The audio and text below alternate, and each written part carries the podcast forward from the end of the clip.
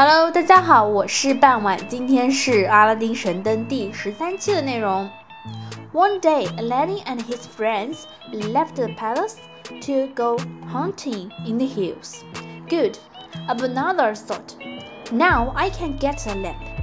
After Aladdin left, Princess Badrouldoodle went into the palace garden. She sat under a tree and looked at the flowers. then she heard a noise in the street and called her slave girl.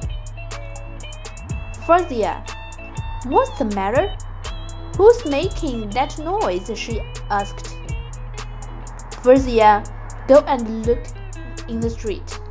When Fuzia came back, she had a smile on her face. Mystery, she said, the children in the street are laughing at an old man. He is selling lamps, but not for money.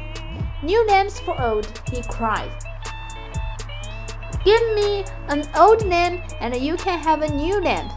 So everybody's getting new lamps. Badlan Dulu laughed. Do we have an old lamp for him? Yes, my husband's old lamp. Go and get it. The princess knew nothing about the lamp or its magic. Frisia went into the palace and came back with Aladdin's lamp. Here it is, mistress, she said. Go and give it to the old man. The princess laughed. Aladdin can have a nice new lamp. 好啦，大家听懂了多少呢？注意里面的细节。